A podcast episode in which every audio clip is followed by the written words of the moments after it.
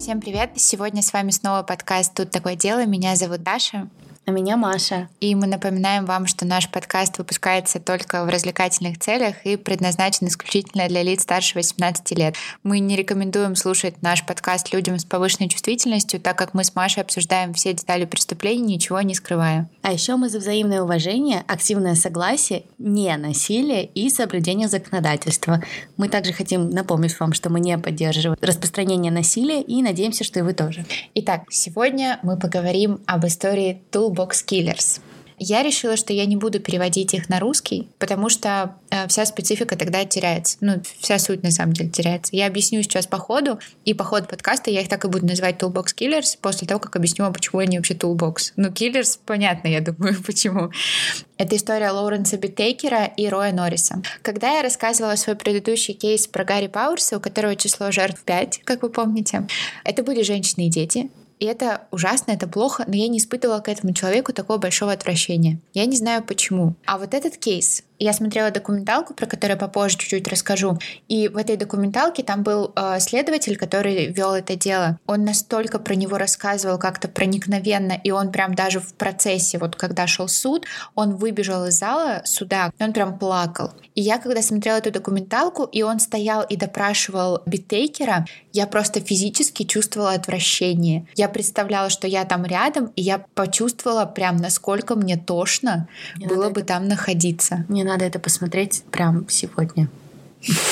У Битейкера и Норриса число жертв тоже было пять. Так же, как и у Гарри Пауэрса. То есть я не буду говорить, что это там немного, да? Ну, то есть это человеческие жизни, это все равно много. Но если сравнивать с какими-то там очень плодовитыми серийниками, то они ну, у них число жертв не такое большое. Но знаешь, тут еще и дело в том, как, наверное, убивают людей. Вот. Потому что здесь суть именно в этом. Именно поэтому когда я делала этот кейс, я чувствовала такую злость и полное просто бессилие и какое-то вот, не знаю, меня аж прям трясло. Оно меня прям очень задело, этот кейс. Итак, почему Toolbox Killers? На самом деле ответ очень простой, но от этого он не становится менее страшным. Потому что для того, чтобы пытать и убивать своих жертв, Биттейкер и Норрис использовали инструменты, ну вот, которые у тебя, не знаю, вот коробки, знаешь, для инструментов дома хранятся. То есть там молотки, плоскогубцы, ну вот такие вот подручные инструменты. Убийцы со строительными материалами. Вот, если переводить, я, я, я правда говорю, получается ужасно. Но, в общем, вот эти вот коробки для инструментов, это и есть toolbox. Просто во время, я буду рассказывать, будет фигурировать одна запись, одно аудио. И на этом аудио важной частью процесса пыток и убийства это часть, когда они достают эти инструменты из своей вот этой вот коробки с инструментами, то есть toolbox. Угу. Потому что там прям слышно, как они достают что-то, там что-то гремит, и потом там крики, и вот это вот, вот, вот, вот почему они toolbox. И это настолько, это настолько просто и настолько страшно, на мой взгляд. И используя эти инструменты, Битейкер и Норрис изнасиловали, убили и пытали пять девочек в возрасте от 13 до 18 лет. Фу, совсем дети. Причем их изначальный план был убить по одной девочке каждого возраста, начиная с 13 лет и заканчивая 19 годами. И, в общем, свой план они почти воплотили в жизнь. Немного про Битейкера и Норриса. Лоренс Битейкер был нежеланным ребенком. Его мать и отец вообще не хотели иметь детей. Сразу же после его рождения его сразу же отдали в приют. Но вскоре Битейкера усыновили как раз мистер и миссис Битейкер, у кого он потом угу. жил в дальнейшем и чью фамилию он получил. Когда Битейкер был подростком, его ловили на кражах, он бросил школу, хотя его IQ составлял 138. Это относительно высокий показатель. Ну, у Пэриса было 140. Вот. Так у него было 138. Да. Битейкер позже утверждал, что вот эти вот свои преступления он совершил из-за того, что пытался компенсировать недостаток любви, который не получил от своих родителей. В общем, за кражу автомобиля, в какой-то момент он украл автомобиль, его посадили в тюрьму, а после освобождения ему уже исполнилось 18. Битейкер вышел из тюрьмы и обнаружил, что его приемные родители просто его бросили, переехали в другой штат, и больше он с ними не общался, и они больше не виделись. Он пытался найти с ними контакт? Да, но он не смог. Ну, то есть они его бросили. Рой Норрис. А вот Рой Норрис родился в большой семье, но семья была очень неблагополучной. Его отец работал на свалке, а мать была наркоманкой. В детстве и юности он иногда жил со своими родителями, но, как правило, его просто передавали приемные семьи, потому что там то мать посадят, то отца посадят. Ну, то есть вот так все. А Норрис, кстати, позже говорил, что во время своего нахождения вот на попечении приемных семей, в частности, когда он был в семье а, латиноамериканцев, его подвергали сексуальному насилию его приемные родители, поэтому он дико ненавидит латиноамериканцев теперь. Норрис, в отличие угу. от Биттейкера... Классное оправдание расизма. Норриса, в отличие от Биттейкера, не тянуло на преступление пока что, но он тоже бросил школу. Он бросил школу и пошел в армию. Подожди, а Биттейкера тянуло на преступление довольно рано? Прям убить?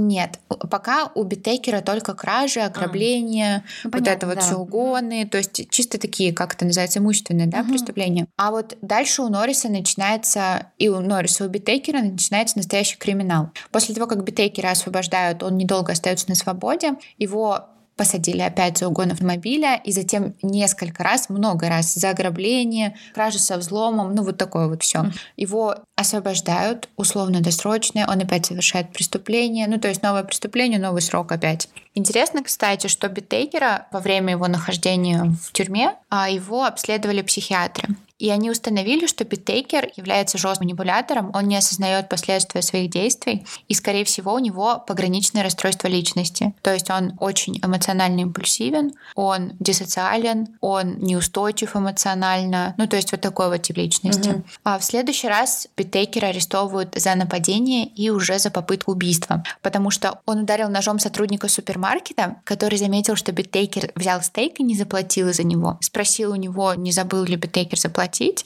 Битейкер ударил его ножом в грудь и едва не попал в сердце. После Жесть. этого он пытался сбежать, но его остановили двое других сотрудников. Вот этот вот сотрудник, которого ударили, ножом выжил, а Битейкера отправили в тюрьму. Что касается Норриса, то если у Битейкера были преступления, вот как я уже сказала, такие как ограбление, разбои, то есть он явно искал чего-то вот такого вот, ну, денег, грубо говоря, он искал, да? И адреналин. И адреналина. И агрессию выражал. У Норриса явно прослеживался сексуальный мотив. Угу.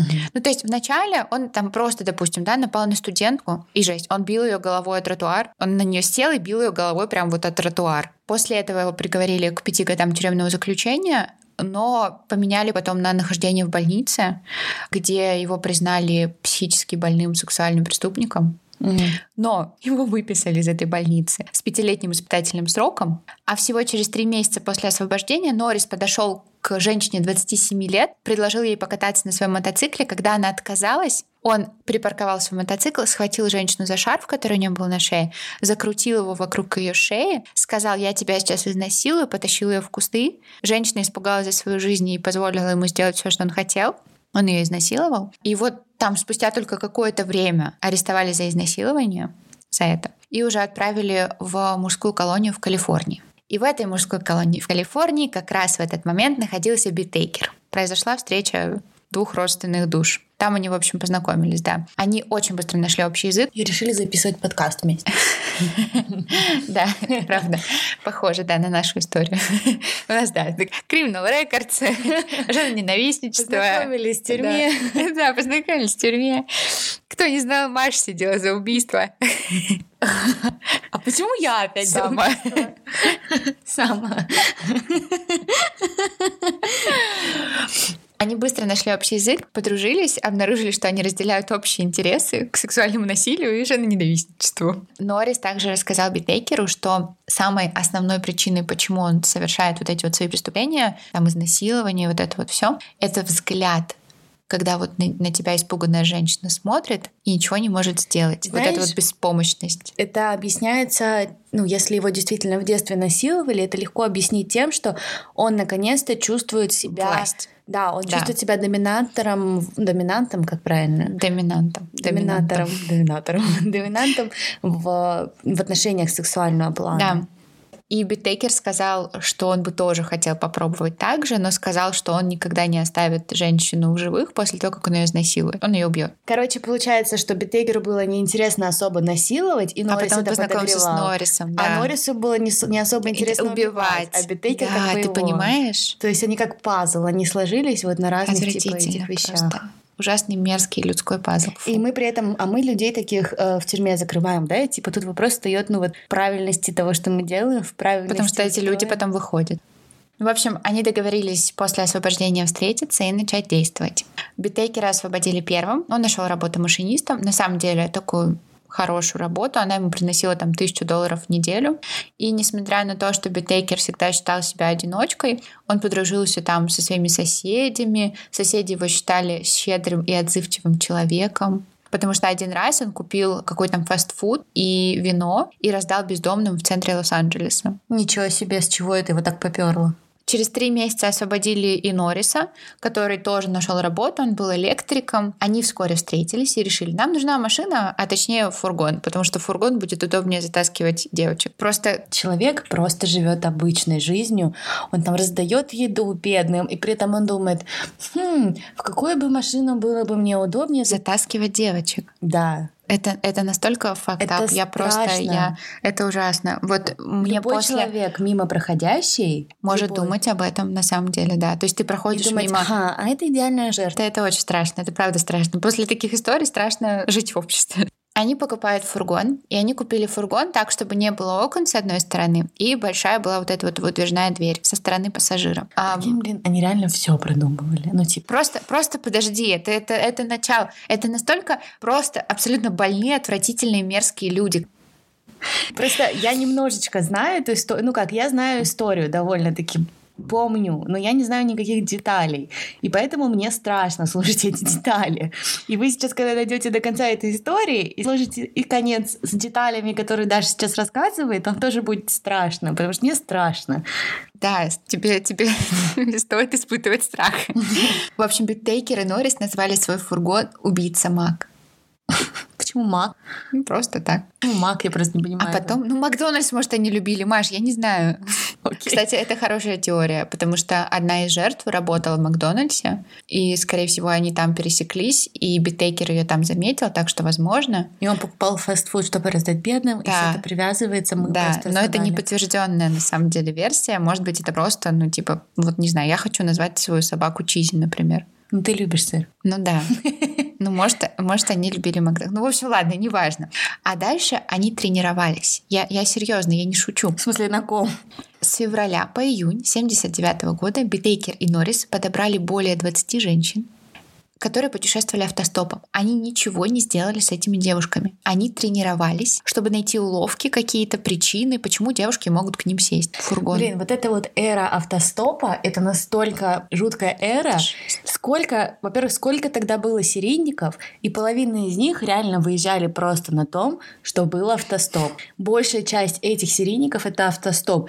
Вот, я читала, что если раньше там серийные убийцы объявлялись раз в пять лет, то в этот период, 80-й год 20 20 века серийные убийцы объявлялись там чуть ли не каждые полгода. Ну да, 70-е, 80-е. Это же если посмотреть на вот, вот все самые такие популярные серийники. Да, они это именно только в этом самые популярные, периоде. о ком говорят. Их там больше. Гораздо больше. Они в 70-х, 80-х. Я не понимаю, почему про этих не говорят. И помимо того, чтобы найти какие-то уловки, как заманивать девушек, они еще искали какое-то место, где, где убивать, где насиловать. Они нашли это место, они заехали в горы и нашли там изолированную пожарную дорогу. А Битейкер, там был замок, ну вот этот шлагбаум, да, и на шлагбауме был какой-то замок. Битейкер этот замок сломал и поставил свой замок туда, чтобы они могли заезжать в любое время на эту заброшенную дорогу угу. в горах. Все, они готовы. Итак, первая жертва Люсинда Шефер. Люсинде Шефер было 16 лет, и она шла из церкви, она шла к бабушке. Биттейкер и Норрис ехали вдоль дороги, и Норрис говорит, смотри, какая милая маленькая блондинка, я ее хочу. Они сначала попытались заманить девушку в фургон, но она отказалась.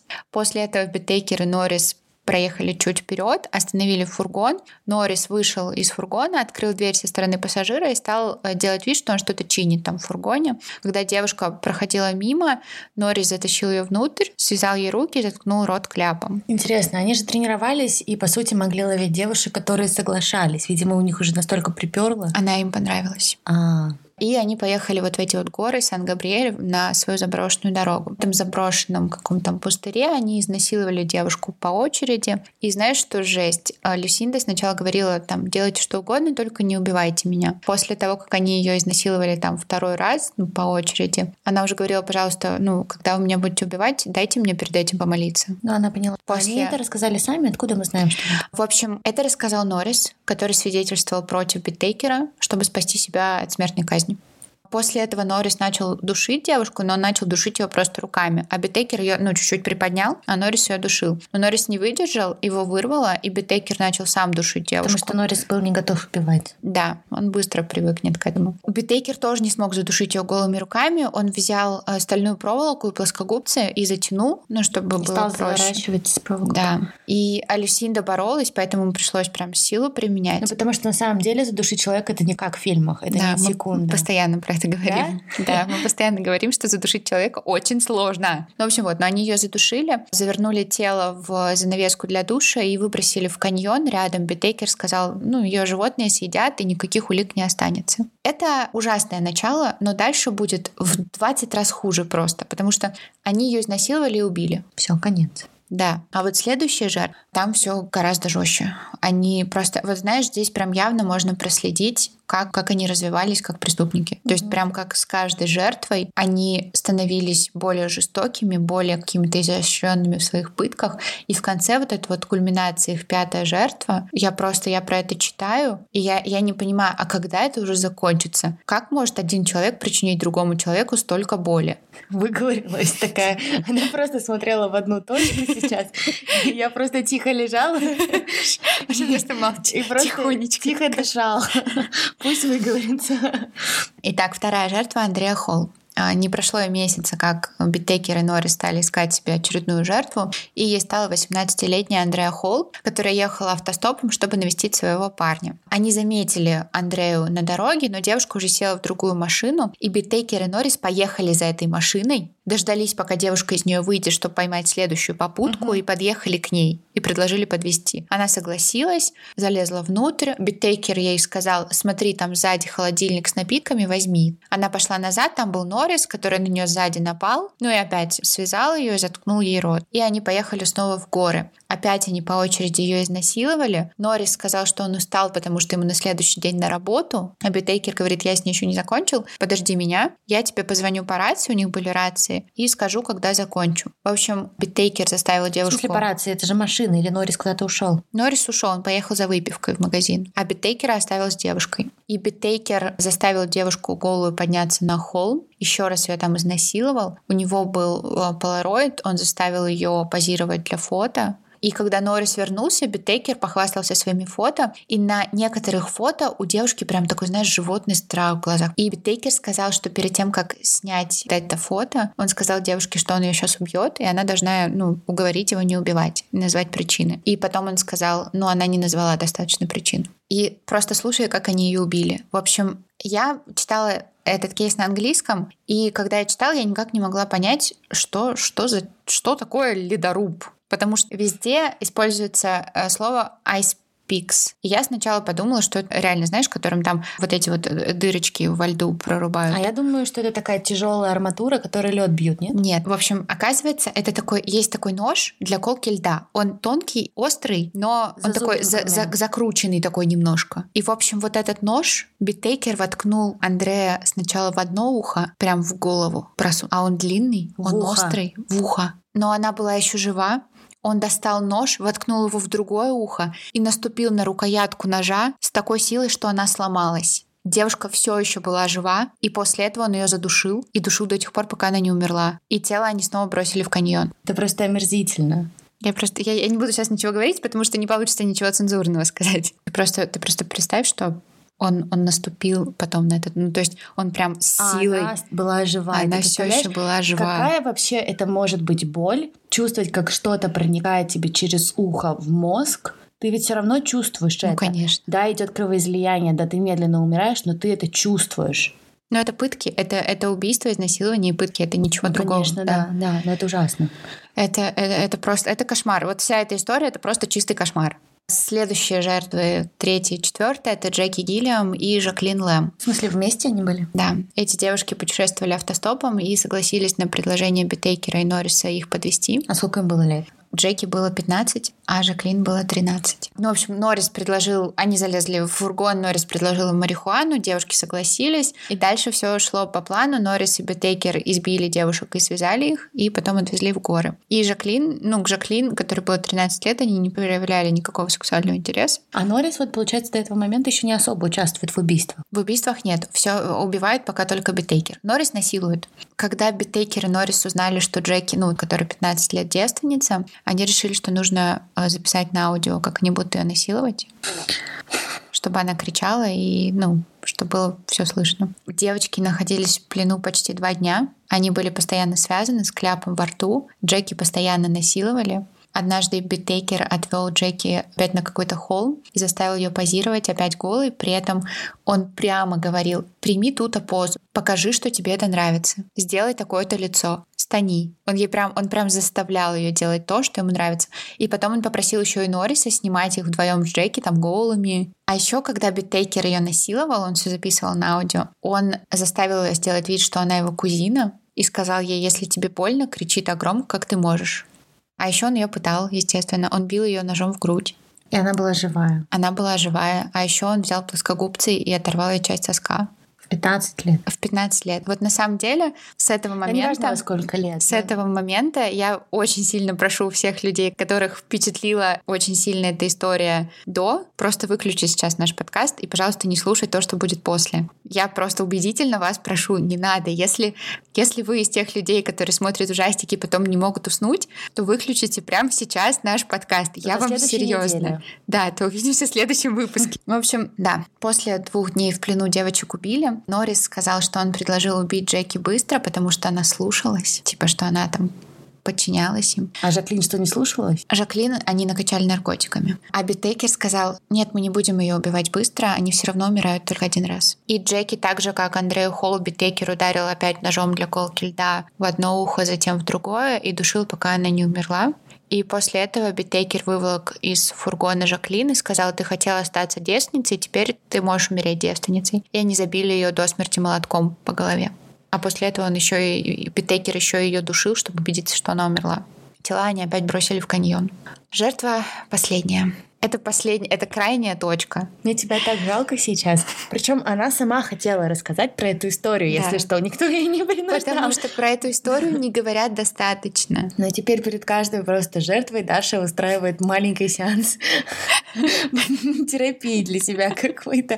Она смотрит либо в точку какую-то, либо мне в глаза. Тебе страшно? И говорит, когда ты рядом я просто не могу это переварить. В общем, да, жертва опять Ширли Лэтфорд. 18-летняя Ширли стала стала последней жертвой Битейкера и Норриса, и они убили ее на Хэллоуин. Они предложили девушке, которая пыталась доехать до дома автостопом, она как раз возвращалась с хэллоуинской вечеринки, подвести ее, и она согласилась. Девушку отвезли на уединенную улицу, Норрис связал ее, и в течение двух часов Норрис просто... Либо Норрис, либо Битейкер, они менялись. Они просто бесцельно как-то ездили по улицам Лос-Анджелеса и во время этого пытали девушку. И все пытки Битейкер и Норрис записывали на пленку. И это вот та самая пленка, Битейкер специально убрал кляп, чтобы слышно было крики девушки. Я слушала маленький кусок из этого из этого аудио, потому что оно только в совсем небольшом формате доступно, но я читала скрипт этого аудио. Лучше бы я не читала скрипт этого аудио. Я тебе дам потом почитать. Я Спасибо. помню, что ты просила. Почитаем потом вместе. Я не еще раз получу что... еще новую психологическую травму. Не думайте, что я такой садист? Типа, мне все нормально, я такая же. Ну, она такая же нормальная, как и я. такие же. И вы такие же, раз вы... А да, кто не отключился, вы точно такие же, ребят. Я вам, я вам говорю. Битейкер специально убрал кляп, чтобы было слышно, как девушка кричит. Он ее бил кулаками, прям прям со всей силой бил. Он кричал, чтобы она сказала что-нибудь. Он говорил ей, кричи громче. Ты знаешь, вот тоже опять же перебью, вот бил кулаками. Мне тоже, мне кажется, мы всегда это как-то воспринимаем не так но никто из нас никогда не, не надеюсь, никто никогда не получит кулаками. То есть нас никого это же никогда настолько... это ужасно. Это, да. это больно, это унизительно, это страшно, это реально ужасно. Мне кажется, даже страшно видеть человека, который настолько вышел из себя, что он кого-то бьет. А здесь просто 18-летняя девочка просто пыталась вернуться домой. В общем, он ее бил, она кричала, а он спрашивал, что случилось, тебе разве не нравится кричать? Он насиловал ее, он бил ее молотком, он пытал ее плоскогубцами. А на записи слышно, как девушка кричит «Нет, пожалуйста, не трогайте меня», и звуки, как из ящика достают плоскогубцы или молоток. И она же видела, и она понимала, что сейчас будет. Да. И он вставлял ей инструмент, и он их прокручивал, чтобы ей было как можно больнее. И он, если что, он вставлял инструменты не ручкой.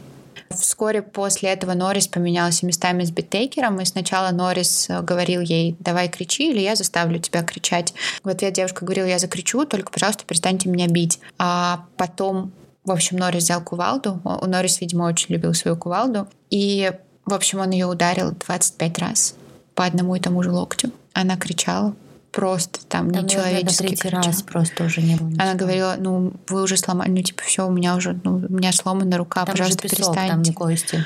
Он ей говорил, о чем ты хныкаешь? Что ты ноешь? И постоянно говорил, кричи громче кричи еще громче. Это настолько, знаешь, это как бы говорит им, что до тебя никто не слышит, не услышит, ори хоть сколько хочешь. И ты знаешь, сам Рой Норрис, когда он описывал свои воспоминания вот об этом и об этой аудиозаписи, он говорил, мы все слышали, как женщины кричат в фильмах ужасов, но тем не менее мы знаем, что так на самом деле никто не кричит. Просто потому, что актриса не может издавать какие-то звуки более или менее убедительные. Если вы когда-нибудь слышали эту пленку, вы просто не можете не заплакать и не дрожать. Я сомневаюсь, что вы могли бы послушать больше 60 секунд. Это сам Рой Нойрс говорит.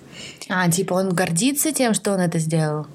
Я не знаю, он очень, он просто странный. Он, когда я слушала его свидетельство, да, в суде и просто его показания, он пытается казаться таким прям вот умным. Да, и умным, и таким прям добропорядочным, но он про все говорит настолько механически и правильно сказал, вот там, то ли это был журналист, то ли это был следователь, он говорит, Норрис свидетельствует так о своих преступлениях, как будто он рассказывает, как поменять масло в машине, он же механик. Это просто настолько механически, это настолько как-то по-бытовому он рассказывает. Это просто, вот я не понимаю, что у него в голове происходит в этот момент.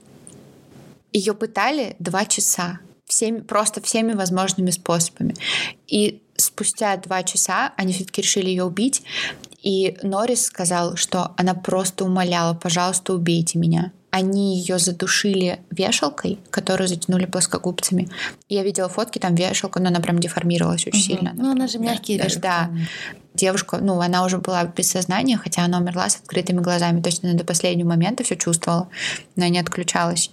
Биттейкер решил, что они хотят выбросить тело не как обычно в каньон, а на лужайке, чтобы увидеть реакцию публики, реакцию прессы. Ну, ему стало мало, короче, просто этого да, адреналина. Да, и на следующее утро тело девушки нашел бегун, и сделали вскрытие, и вскрытие показало, что помимо насилия она умерла от удушения, ее гениталии и прямая кишка были разорваны из-за плоскогубцев, там, из-за вот этого вот всего. У нее была травма лица, головы, груди, левого локтя. Ее локтевой сустав вообще был полностью раздроблен, там были множественные переломы. И она просто, она настолько, мне кажется, в агонии умерла. Их арестовали. Слава богу, их арестовали. Причем сдал их их какой-то знакомый, которого звали Джимми Далтон. Они сидели вместе в тюрьме в середине 70-х. Норрис, я не знаю, с какой-то очень странной целью рассказал Далтону про то, как они убивают девушек, прям с детальным описанием. И Норрис описал еще и случаи. Мне просто кажется, что ну, они реально чувствовали себя крутыми. Может быть. Хотя мне кажется, на самом деле, что если у Битейкера было так, как ты говоришь, то у Норриса, наверное, ему страшно стало. Что с ним сделают? Что с ним сделают и что он делает. Но, скорее всего, больше страшно было то, что с ним сделают. Еще Норрис рассказал своему вот этому вот другу Джимми Далтону про случаи, когда их жертвы сбегали. Такие случаи были. Например, одной из жертв стала девушка по имени Робин Робик, и она заявила в полицию о том, что на нее напали там двое мужчин, и она их запомнила. И после показаний Далтона, ну, Далтон пришел к следователю, и после показаний Далтона следователь встретился с вот этой вот девушкой Робин и показал ей фотографии, среди которых были фотографии Беттейкера и Норриса. И Робин их узнала. Угу. После того, как Битейкера и Норриса связались с изнасилованием Робин Робек, полиция установила слежку за Норрисом. Его арестовали за нарушение своего УДО, потому что он э, хранил марихуану и там пытался ее продать. В этот же день арестовали и Битейкера, его арестовали по обвинению в изнасиловании. Короче, они не палили им сначала, за что их арестовали. Да, провели обыск в номере мотеля, где жил Битейкер, нашли фотографии девушек. Внутри фургона нашли кувалду, окровавленные инструменты слесарные, женские украшения и магнитофонную вот эту вот аудиозапись. Мать Ширли, ей пришлось послушать запись, чтобы опознать голос своей дочери. Я бы после этого жить не смогла, мне кажется. Рой Норрис, узнав о результатах обыска, запаниковал, и он очень боялся смертной казни. И он пошел на сделку с правосудием. Он признался в соучастии в убийствах девушек, в изнасилованиях. Он показал, где они прятали, где они сбрасывали тела жертв, где нашли останки двух жертв и плюс нашли орудие убийства. Останки тела Андрея Холл и Люсинды Шефер так никогда и не нашли. Норрис не смог вспомнить, где они были. А что за сделка была Роя по итогу пожизненная? То, что он будет свидетель... Да, да, пожизненная. Вместо пожизненная. смертной казни. Вместо смертной казни. А Биттекера казнили? Нет. Процессы над Битейкером и Норрисом проходили раздельно, ну, э, потому что у Норриса была сделка. Норрис дал прям большие такие показания, а Биттейкеру предъявили обвинение по 29 пунктам. Там и похищение, и убийство, и изнасилование, и содомия, и сговор, и наркотики, и огнестрельное оружие, и вообще Просто там, мне кажется... Все, что нашли. Все, что только можно было, да. Битейкер не признавал себя виновным ни по одному пункту обвинения и говорил, что он не виноват. А, а он знал, что Норрис его...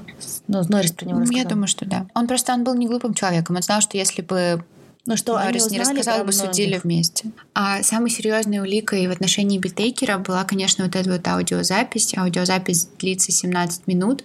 Ее заслушали в суде, а суд был с присяжными, да. В зале на этот момент присутствовало более 100 человек. И в ходе прослушивания несколько десятков человек расплакались, кого-то тошнило, они выбегали из зала, они просто не выдерживали это слушать. Жюри признала, жюри присяжных признала Биттейкера виновным в совершении пяти убийств по всем пунктам обвинения и приговорила к смертной казни. Дальше это на самом деле это тема для отдельного, мне кажется, выпуска, потому что у Лоренса Биттейкера было аж три даты его казни. И каждая его дата откладывалась. И она откладывалась вплоть до того момента, пока Лоренс Биттейкер не умер в тюрьме. Он делал все возможное. Он подавал апелляции на все. И плюс ему помогло то, что в этот момент в Калифорнии как раз очень сильно э, было движение противников смертной казни. В том числе там одна судья в суде была очень сильно против, и все дела, которые к ней попадали на пересмотр в отношении вот смертной казни, она рассматривала в пользу пожизненного заключения, а не казни. И Биттейкер, ему просто повезло, ему каждый раз просто повезло. Он даже, я тебе скажу, он в тюрьме, блин, женился. Он получал письма от поклонниц. Фу, Вообще, тема смертной казни — это отдельно. Но ну, это я правда. до сих пор не могу понять, на какой стороне я. Вы, если не знаете, мы даже юристы по международному праву. И как публичник, как человек, который мечтал всю жизнь заниматься правами человека, я против смертной казни. Но как человек, как особенно в этом случае женщина, я не считаю, что это справедливость. А вся суть суда, она же в общественной безопасности mm-hmm. и в справедливости. Это несправедливость. А ты знаешь, что они, кстати, умерли недавно? Битейкер умер в 19 году. Да ладно. А Норрис в 20-м. Да ладно. Это прям недавно. Им они провели там, а, Лоренс Битейкер провел. То есть они всю жизнь прожили нормально. Да. Он жил 38 лет в тюрьме, ему было 79 лет, когда он умер. А Норрису было 72 года, и он 39 лет провел в тюрьме. И что делала жена его? Вот, вот дебилка, зачем? А, они развелись. А. А вот что про вот эту вот запись, я читала, что, скорее всего, ну, по крайней мере, есть, есть версия, что она осталась в архивах ФБР. Ее используют для того, чтобы новых агентов тренировать, тренировать да, тестировать. И я смотрела документалку, я ее советую, прям реально советую. The Devil and the Death Penalty. Угу. Она 14 года, и она, вот знаете, я очень люблю такие документалки, где нет художки. Я тоже. Это документалка, где нет художки, где м прям все чисто по фактам. Она всего час 10 идет. И там в этой документалке рассказывалось, что она полицейский... Да, м она, она... The Devil, это имеется в виду Битейкер. Там после вот этого процесса один полицейский, который очень, он, он при него прям говорили, он очень уважает женщин, он женщину возводит на пьедестал. И он после этого процесса не смог, он просто не выдержал, и он себя убил. Он просто не смог. Следователь, который этим занимался, он есть в этой документалке, и он говорит, я до сих пор про это думаю. У него реально, когда его в, в зале, ну, когда он вышел из зала судебных заседаний, у него прям слезы в глазах стоят. Просто у взрослого мужика он прям... Да, потому что, вы знаете, а, мне кажется, что Они расследуют убийство, и они видят результат. Но когда они сталкиваются с процессом вот настолько напрямую, это, конечно, ну страшно. Ужасная история. И вот этот вот следователь, он говорил, ты, это вот такие девушки, ты был бы благодарен, если бы они были твоими дочерьми, там, ты бы ими гордился. Вот, то есть, и там, знаешь, там вот сестры вот этих девушек, там их матери, там их бабушки, они вот это вот все рассказывают, и ты это слушаешь, и ты просто, прикинь, в отношении твоего близкого это происходит. Просто, мне кажется, это настолько... Тра... Это, я не знаю, как это можно пережить. Это кошмар. Я да. настолько им сочувствую всем. И если кто-то из вас думает, что девушки сами виноваты, что сели в машину незнакомому человеку, то мы с Отпишитесь вами... от нашего Мы с вами не дружим. Да. Пишите больше, не больше друзья. Все, да. Потому что, ну, мне кажется, самое тупое это сказать в этом случае, ну, они же сами сели в машину. Это сейчас можно сказать, ну, не садись ты в машину к чужому человеку, мы все это понимаем. Раньше было другое время. Полицейский, может быть, убийца, ты к нему в машину сядешь. Да, есть, кстати. Твой дедушка. Мы знаем такую историю. Твой дедушка может быть убийцей, а ты с ним за продуктами поехала. И вот это страшно, и никогда... Жертва не виноват. В общем, вот это была история, абсолютно мерзкая, ужасная история. Кто остался до конца, зачем вы это сделали вообще? Хороших вам э, нервов в будущем. Держитесь, ребята, я вам очень сочувствую, да. Вот такая вот история Toolbox Killer с Лоуренса Питейкера и Роя Норриса. Всем пока, увидимся в следующем выпуске.